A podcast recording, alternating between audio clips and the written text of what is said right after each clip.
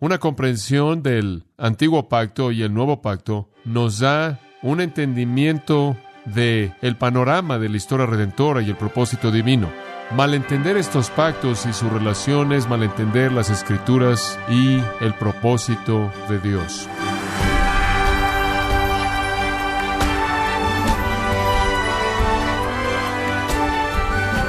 Gracias, estimado oyente, por acompañarnos en Gracia a vosotros con el pastor John MacArthur. Cuando Jesús estaba reunido con sus discípulos en la última cena, pasó la copa llena del fruto de la vid y les invitó a beber, diciendo, Esta es la sangre del nuevo pacto. Pero ¿a qué se refería Jesús al relacionar su sangre con el nuevo pacto ¿Y cuáles son las implicaciones de este pacto para los creyentes? Bueno, el día de hoy el pastor John MacArthur, en la voz del pastor Luis Contreras, nos enseñará que el Evangelio de Salvación descansa en la promesa del nuevo pacto en la serie Un mejor camino en gracia a vosotros. Abra su Biblia en 2 de Corintios capítulo 3. Estamos viendo la sección que va del versículo 6 hasta el versículo 18 bajo el título la gloria del nuevo pacto. La gloria del nuevo pacto.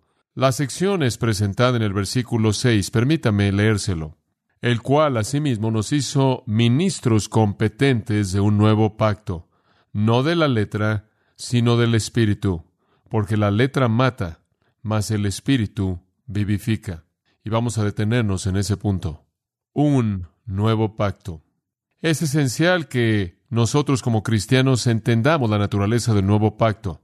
Entendamos no solo su naturaleza y definición, sino entender su relación con otros pactos, particularmente con lo que es llamado el antiguo pacto o la ley dada mediante Moisés. Una comprensión del antiguo pacto y el nuevo pacto nos da un entendimiento de el panorama de la historia redentora y el propósito divino. Malentender estos pactos y sus relaciones, malentender las escrituras y el propósito salvador de Dios. Es triste decirlo, pero ha habido y todavía lo hay mucho malentendimiento acerca de este tema, y quiero hacer lo mejor que pueda por ayudar a aliviar algo de eso y poder trazar algunas líneas claras y distintivas para que pueda usted encontrar un camino a la comprensión. Ahora, antes de que entremos a nuestro texto y hablemos del nuevo pacto, Quiero que abra su Biblia en Hebreos capítulo 11, el cual quiero usar como introducción. Hebreos capítulo 11. Este capítulo ha sido llamado el Salón de la Fama Cristiana o el Salón de la Fama de la Fe o los héroes de la fe. Enlista los nombres y las hazañas de héroes del Antiguo Testamento, santos del Antiguo Testamento. Estamos familiarizados con el concepto de un salón de la fama en nuestra sociedad. Tenemos varios salones de la fama que honran a personas que han hecho diferentes hazañas en diferentes ámbitos y diferentes áreas de la vida. Un salón de la fama es donde los héroes son nombrados y presentados para que todas las generaciones los recuerden debido a sus hazañas y debido a sus méritos y debido a su mérito excepcional. Y aquí hay un salón de la fama así. Aquí hay una lista que, por cierto, no es exhaustiva realmente, sino que es una muestra. No todos los nombres que podrán estar aquí están aquí, sino que son nombres a manera de muestra. Algunos de los santos del Antiguo Testamento más nobles están aquí. Algunos únicamente son referidos o mencionados en base a sus hazañas, pero este es un salón de la fama. Presenta a manera de memorial a todos los héroes que el Espíritu de Dios identifica aquí debido a su fe. Es un tributo a la fe, a hombres y mujeres que ejercieron una confianza excepcional, profunda, que transformó su vida en Dios en medio de circunstancias muy difíciles.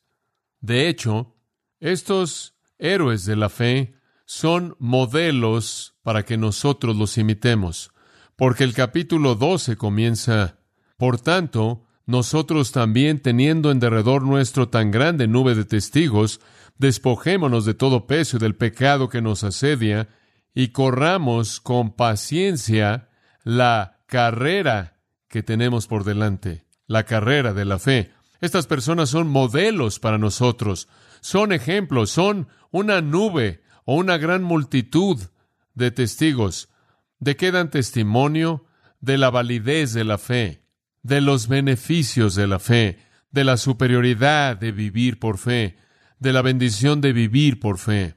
Son testimonios vivos de la fe y son nuestros héroes, nuestros ejemplos, los modelos que debemos seguir. Regresemos al principio del capítulo 11. Dice en el versículo 2, porque por ella alcanzaron buen testimonio los antiguos. ¿Qué es ella? La fe, que es la certeza de lo que se espera, la convicción de lo que no se ve. La fe fue la causa de su aprobación. Y su aprobación no solo fue por los hombres, sino más bien por Dios. Fueron aprobados por Dios debido a su fe. Estuvo Abel, versículo 4, estuvo Enoch. Ahí en el versículo 7 está Noé, en el versículo 8 Abraham, versículo 11 Sara. Ahí en el versículo 20 está Isaac, después en el versículo 21 Jacob, en el versículo 22 José, en el versículo 23 Moisés, y después quizás alguien excepcional, versículo 31 Raab, la ramera, un modelo de fe. Y después, en el versículo 32, simplemente reuniendo un grupo representativo, estuvo Gedeón y Barak y Sansón y Jefté y David y Samuel y los profetas como Isaías y Daniel y Jeremías y Ezequiel. Estos son los que están en el salón de la fe. No exhaustiva la lista, sino representativa, y muchos otros podrían ser enlistados. También quienes por fe, versículo 33, conquistaron reinos, hicieron justicia, alcanzaron promesas, taparon bocas de leones, apagaron fuegos impetuosos, evitaron filo de espada, sacaron fuerzas de debilidad, se hicieron fuertes en batalla y pusieron en fuga ejércitos extranjeros, y después las mujeres de la fe recibieron sus muertos mediante resurrección, mas otros fueron atormentados, no aceptando el rescate a fin de obtener mejor resurrección. Otros experimentaron vituperios y azotes y a más de esto prisiones y cárceles. Fueron apedreados, aserrados, puestos a prueba, muertos a filo de espada, Anduvieron de acá para allá, cubiertos de pieles de ovejas y de cabras, pobres, angustiados, maltratados, de los cuales el mundo no era digno, errando por los desiertos, por los montes, por las cuevas y por las cavernas de la tierra. Qué lista tan increíble, qué salón de la fama. Y después, un versículo contundente, versículo 39.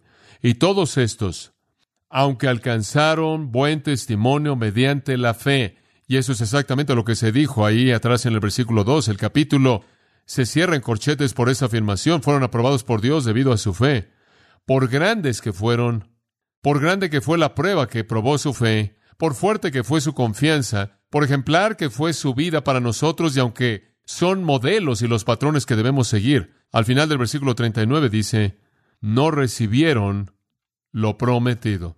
¿Qué? ¿Quieres decir que hay personas que son el modelo de fe virtuosa? Hay personas que establecieron el estándar para cómo debe usted vivir su vida confiando en Dios en medio de circunstancias extremadamente difíciles y nunca vacilaron. ¿Quieres decir que estos hombres y mujeres que realmente son los pináculos de la historia redentora del Antiguo Testamento y con toda esa fe y toda esa aprobación divina no recibieron lo que fue prometido? ¿Cómo puede ser eso posible? Versículo 40. Proveyendo Dios alguna cosa mejor para nosotros. Esto es en nuestra época. Para que no fuesen ellos perfeccionados, aparte de nuestro tiempo, no fueran hechos que perfeccionados. Escucha esto. La palabra perfeccionados en el libro de Hebreos se usa de manera sinónima con la salvación. Y lo que él está diciendo es, por grande que fue su fe, por noble que fue su fe, por ejemplar que fue su fe, nunca habrían sido salvos fuera de una promesa que es cumplida en nuestro tiempo. Bueno, ¿qué es lo que él está diciendo? Él está diciendo que fuera del nuevo pacto en Jesucristo no habría salvación para esos santos del antiguo pacto. Eso es lo que está diciendo. Ahora dice usted, espera un momento, ¿estás diciendo que no fueron salvos? No, obviamente lo fueron, pero no fueron salvos al guardar la ley, la ley mosaica.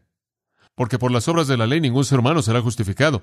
No fueron salvos porque hubo algo adentro de ellos que los hizo dignos de salvación y Dios se las concedió en base a que ellos alcanzaron el mérito. La única manera en la que fue posible que ellos pudieran recibir perdón de pecados, escucha esto, y se les concediera salvación, fue si sus pecados hubieran sido expiados, y eso solo sucedió en Cristo. Y la realidad maravillosa es que Dios, sabiendo de antemano, ordenando de antemano la muerte de su Hijo, aplicó lo que estaba por venir a ellos en el pasado. Pero si nunca hubiera habido un nuevo pacto, nunca habrían podido ser salvos. Eso es tan importante de entender. No importa qué tan leales fueron, no importa qué tan devotos fueron en seguir la economía mosaica. No importa qué tan grande fue su fe en Dios y qué tan arrepentidos estaban por su pecado. Si Jesucristo no hubiera sido el Cordero matado desde antes de la fundación del mundo, no habría habido para ninguno de ellos salvación alguna. Pero escuche con atención. Jesucristo fue la promesa, Él vino, Él murió, Él expió por el pecado, Él resucitó de los muertos, alcanzando una redención perfecta y Dios, antes de que eso llegara a suceder, aplicó lo que él sabía que sucedería, lo que él planeó que sucediera y lo que ya había pasado en su propósito eterno atemporal a ellos en el pasado. Dice usted, ¿cómo es que la gente en el Antiguo Testamento se salvaba? Eran salvados por la fe. Pero espera un momento. ¿Acaso eran salvos únicamente porque creyeron? No, fueron salvos porque Dios aceptó su fe, porque Jesucristo llevaría sus pecados. Tenía que haber un sacrificio por el pecado, y entonces eso es exactamente lo que el escritor de Hebreos está diciendo. Usted puede tomar los ejemplos más grandes de fe del Antiguo Testamento, esas personas que atravesaron por el peor tipo de circunstancias posibles y su fe nunca vaciló, y usted puede decirles, no importa qué tan grande fue tu fe, no importa qué tan religioso fuiste, no importa qué tan devoto fuiste, no importa cuánto trataste de vivir según la ley de Dios y mantener tu confianza en el Dios vivo, si Jesucristo nunca hubiera ido a la cruz y hubiera muerto, perecerías en el infierno. No pudieron haber sido perfeccionados sin nosotros. Lo que él quiere decir, sin lo que sucedió en nuestro tiempo, sin el Evangelio, estaban esperando eso, estaban esperando eso. De hecho, aún Abraham, versículo 10 de Hebreos 11 dice, estaba esperando la ciudad cuyo cimiento, cuyo arquitecto y constructor es Dios. Él estaba viendo más allá de su vida y tiempo y circunstancia. Moisés, observa el versículo 25, escogió soportar el maltrato con el pueblo de Dios que disfrutar de los placeres temporales del pecado. ¿Por qué? Porque él consideró el menosprecio de Cristo. Espera un momento, ¿cómo es que él sabía del menosprecio de Cristo? ¿Cómo es que él sabía acerca de Cristo? Él sabía de un profeta mayor porque Dios se lo había revelado. Él sabía que Dios enviaría un redentor porque él podía ver eso prefigurado y simbolizado en todo sacrificio animal que él jamás realizó y él prefirió soportar el sufrimiento, llevando el vituperio de Cristo porque él lo consideró mayores riquezas que los tesoros de Egipto, porque él estaba viendo hacia adelante esa recompensa. Los santos del Antiguo Testamento fueron salvos por fe, fueron salvos por fe, fe en Dios y fe en que Dios proveería un sacrificio que quitaría sus pecados. Y lo hizo en Cristo. Pero si Cristo nunca hubiera venido y nunca hubiera muerto, los héroes más admirables, más religiosos, los más fieles, los más leales, los héroes más sacrificiales de la historia redentora estarían en el infierno para siempre, porque no hay manera de ser salvo fuera de la provisión de Jesucristo en la cruz, la cual se extiende al pasado, al futuro y cubre los pecados de todos los que creen. Dios proveyó en Cristo algo mejor, algo mejor de lo que tenían. Lo que ellos tenían era un pacto de ley. Era bueno, estaba bien, era verdadero, pero tenía que haber algo más, porque todo lo que el pacto de la ley hacía era apuntar a su qué, su pecado. Y entonces, desde Abel y Enoch y Noé y Abraham y Sara y Isaac y Jacob y José y Moisés, hasta Raab y Gedeón y Barak y Sansón y Jefte y David y Samuel y los profetas y los demás estaban esperando algo mejor. Estaban esperando una redención completa y esa redención no podía suceder sin el Señor Jesucristo. Esa es la razón por la que cuando usted ve 1 de Pedro 1.10, 1 de Pedro 1.10, dice acerca de esta salvación en Cristo, Los profetas que profetizaron de la gracia destinada a vosotros, inquirieron y diligentemente indagaron. Aquí están los profetas. Y están recibiendo la palabra del Señor, de que Dios va a quitar el pecado. El Señor nos va a traer sacrificio. El pecado será quitado. Y escribieron acerca de esto. Y cuando escribieron de esto, dice que inquirieron y diligentemente indagaron. ¿Sabe lo que estaban haciendo? Estaban estudiando lo que estaban escribiendo. Y dice en el versículo 11, escudriñando qué persona y qué tiempo ¿Cuándo es que esto va a pasar y quién será? ¿Qué persona? ¿Qué tiempo es que el Espíritu Santo está indicando cuando anunciaba de antemano los sufrimientos de Cristo y las glorias que vendrían tras ellos? Sabían que estaba por venir un siervo sufriente, sabían que estaba por venir un redentor y sabían que más allá del redentor iba a haber gloria. Pero ¿cuándo y quién? Su salvación estaba basada en la fe, en lo que Dios haría para proveer un redentor. Y lo hizo en Jesucristo. La gente en el Antiguo Testamento nunca fue salva al guardar la ley, fueron salvos al confiar en la gracia de Dios y la misericordia de Dios y el perdón de Dios por los pecados que la ley señalaba. Ese es el punto. Ahora escuche, aunque su salvación no podía ser llevada a cabo sin el sacrificio de Cristo en el futuro, eso no los hace creyentes de segundo nivel.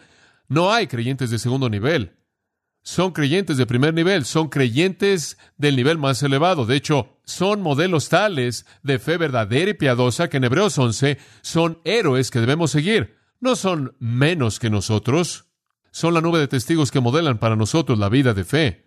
Ahora, regresemos a nuestro texto.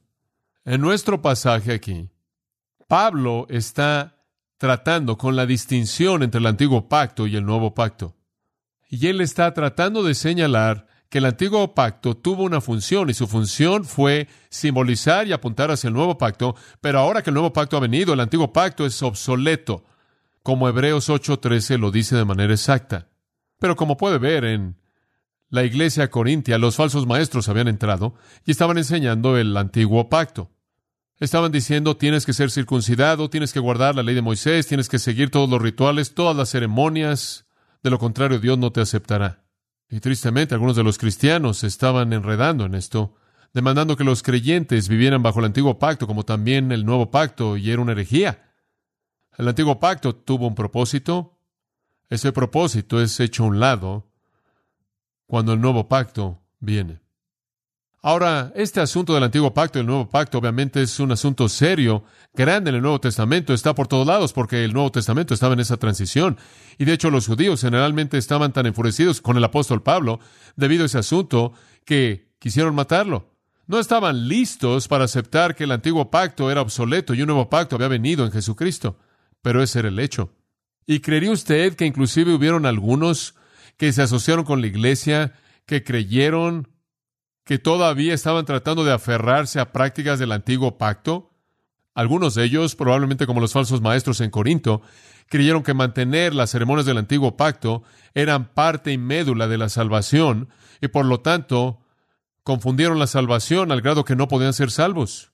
Pero para otros cristianos, vinieron a Cristo por fe y arrepentimiento y fueron salvos y se les dijo después, ahora que son salvos, deben guardar todas esas leyes mosaicas. Y algunos de ellos pensaban que tenían que seguir el día de reposo, y algunos de ellos pensaban que tenían que circuncidarse y circuncidar también a los gentiles, y algunos de ellos pensaban que tenían que seguir las leyes alimenticias. Entonces Pablo tiene que enfrentar ambos asuntos. Aquellos que alteran la doctrina de la salvación al añadir obras y ceremonias a ella, y aquellos que habiendo recibido una doctrina pura de la salvación y habiendo venido a Cristo, en términos correctos, ahora creen que necesitan añadir a eso como asunto de obediencia todas las ceremonias mosaicas. Ambos casos están mal. No necesita las ceremonias mosaicas para ser salvo y ya no necesita mantenerlas como creyente porque esa ley es obsoleta. Entonces aquí, en este texto en particular de 2 Corintios capítulo 3, él sabe que le está enfrentando a estos legalistas judaizantes que están ahí en Corinto promoviendo este tipo de religión ceremonial sacramental. Y él quiere enfrentar el hecho de que todo eso es simbólico, tipos, y todo eso ha sido hecho a un lado porque la realidad está aquí en Cristo. Ahora, él dice en el versículo 6, nos hizo ministros competentes de un nuevo pacto de un nuevo pacto. Y este nuevo pacto tiene siete cualidades distintivas. Siete cualidades distintivas. Permítame dárselas. Da vida, produce justicia, es permanente, es claro, está centrado en Cristo, es liberador y es transformador. Lo vuelvo a decir, da vida, produce justicia, es permanente, claro, está centrado en Cristo, es liberador y es transformador. Ahora, esas son las excelencias majestuosas del nuevo pacto que se nos da en el texto frente a nosotros. Glorias maravillosas, maravillosas del nuevo pacto. Observa el versículo 6. Lo primero, el nuevo pacto da vida. Somos ministros de un nuevo pacto, no de la letra, sino del Espíritu, porque la letra mata, más el Espíritu vivifica. Ahora, quiero que entienda lo que este versículo está diciendo. Y va a demandar que piense cuidadosamente porque es muy, muy importante. Notará en el versículo 7 que el antiguo pacto, la ley, es llamada el ministerio de la muerte. Y en el versículo 9 es llamada el ministerio de la condenación. Muy bien. El Antiguo Testamento es un homicida. Y señalamos eso la última vez. Ahora, sigue esto con cuidado. El Antiguo Testamento mata. Vamos a mantenernos alejados del versículo 6 por un momento. Vamos a tomar ese concepto del ministerio de la muerte y el ministerio de la condenación. ¿Por qué es que Dios dio la ley? El apóstol Pablo dijo, la ley vino debido a la transgresión. Muy bien. Dios dio la ley para demostrarle al hombre qué tan pecaminoso es él como hombre. La ley, dice Pablo, es nuestro ayo, nuestro tutor para llevarnos a Cristo. En otras palabras, nos muestra nuestra necesidad desesperada de un redentor. Dios establece una ley, un estándar, una norma. Es buena, es noble. No hay problema con la ley. El problema es con el pecador, ¿verdad? Él no puede guardar la ley. Ahora escuche con atención. En esa ley hubieron principios absolutos, invariables, morales, que nunca cambian. Pero también en esa ley hubieron símbolos de la redención venidera. Entonces, un judío practicante bajo el antiguo pacto estaría esforzándose por obedecer los principios morales de la ley y al mismo tiempo atravesando por las ceremonias que simbolizaban esa moralidad y simbolizaban la redención venidera, o más bien simbolizaban su pecaminosidad, el hecho de que quedaban cortos de esa moralidad, tales como la circuncisión, la cual es un símbolo de limpieza que necesitaban tan desesperadamente en el corazón. Todos los lavamientos y bautizos y ceremonias eran símbolos de la necesidad de ser lavado, limpiado. Entonces usted tenía un código moral real y junto con ese tenía símbolos que debían cumplirse externamente. El código moral, obviamente, en el interior, las ceremonias por fuera, en el exterior, el código moral era el estándar de Dios para la vida y los símbolos eran retratos y probadas y símbolos de la obra redentora que estaba por venir en Cristo. Ahora tomemos por un momento el punto moral. Aunque la ley era el camino a la vida, un pecador no la podía guardar, no la podía guardar. Por mucho que tratara, no la podía guardar. De hecho, el apóstol Pablo realmente pensaba que era un hombre bastante justo, pensaba que era un hombre bastante bueno. Usted oye a personas decir eso todo el tiempo. Bueno, creo que estoy bastante bueno cuando llegamos al final. Estoy seguro de que mis obras buenas van a superar a las obras malas. Bueno, el apóstol Pablo pensaba que era bastante bueno. En el versículo 9 de Romanos 7, él dice, yo una vez viví fuera de la ley, aunque pensé que estaba realmente bien. Y después vi la ley de Dios y morí, estaba muerto. Y este mandamiento que supuestamente iba a ser vida resultó en muerte para mí. Y después él dice algo más. El mandamiento, el pecado, el mandamiento era bueno. El pecado me engañó y me mató. Ahora quiero que siga esto. La ley, dice él, realmente me mató. Me mató en tres maneras. En primer lugar, creó una muerte viviente. Pensé que estaba vivo y cuando vi la ley morí. ¿Qué quieres decir que moriste? Estuve frustrado, en tristeza, en culpabilidad, sin esperanza, vergüenza. La muerte viviente mató mi gozo, mató mi paz, mató mi confianza, mató mi esperanza, mató mi satisfacción. Pensaba que estaba bien hasta que realmente vi la ley de Dios y cuando realmente vi la ley de Dios me dije a mí mismo, no estoy bien, estoy en problemas serios y fui y me hundí en la desesperanza.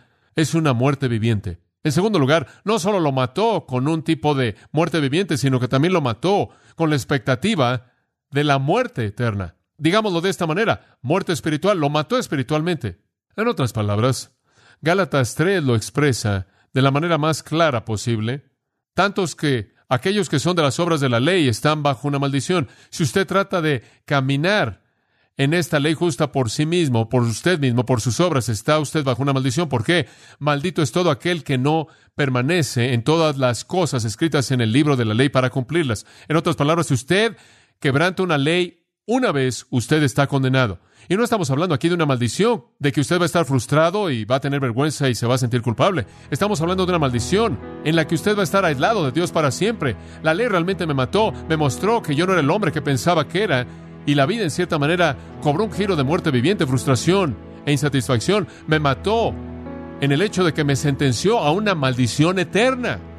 Escuche, precisamente en ese punto la ley había cumplido con su trabajo. Eso es lo que debía hacer.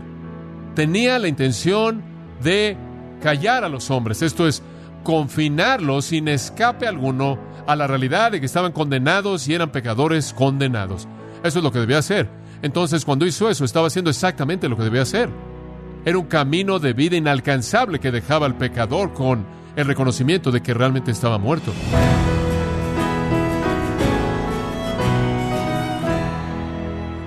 De esta forma ha sido el pastor John MacArthur enseñándonos que el perdón de pecados solo puede venir por medio de Jesús, quien es el mediador del nuevo pacto. Nos encontramos en la serie Un mejor camino, aquí en gracia a vosotros.